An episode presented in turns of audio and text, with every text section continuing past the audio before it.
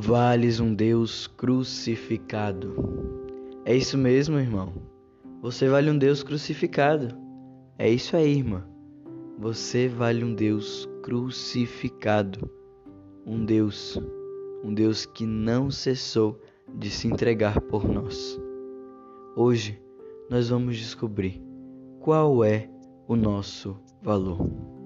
Às vezes nós nos desmerecemos e falta para nós o amor próprio. Não aquele amor exacerbado, ai ah, eu me amo, eu me amo, eu me amo, mas o amor de cuidar-se, amar a si mesmo para amar o outro. Como o próprio Jesus fala, amar ao próximo como a ti mesmo. Irmãos, se eu não me amo, se eu não me cuido, se eu não me preservo, como vou amar o próximo? Se eu não me amo, não vou conseguir amar o próximo. Se eu não me cuido, não vou conseguir cuidar do próximo. Então, a primeira coisa que nós devemos fazer, amar-se.